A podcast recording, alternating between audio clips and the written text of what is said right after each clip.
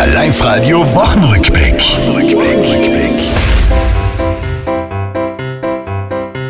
Pamela Rendi-Wagner nimmt den Hut, sie sagt Adieu. Grund die Mitgliederbefragung in der SPÖ.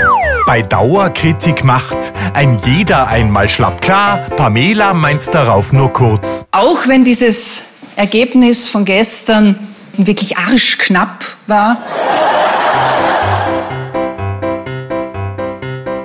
Aufregung in Osttirol. In Kals wurde gestohlen. Das Ortsschild und in Dölsach, da vergaß zu holen. Ein Mann seinen Ferrari ließ ihn stehen in der Wies.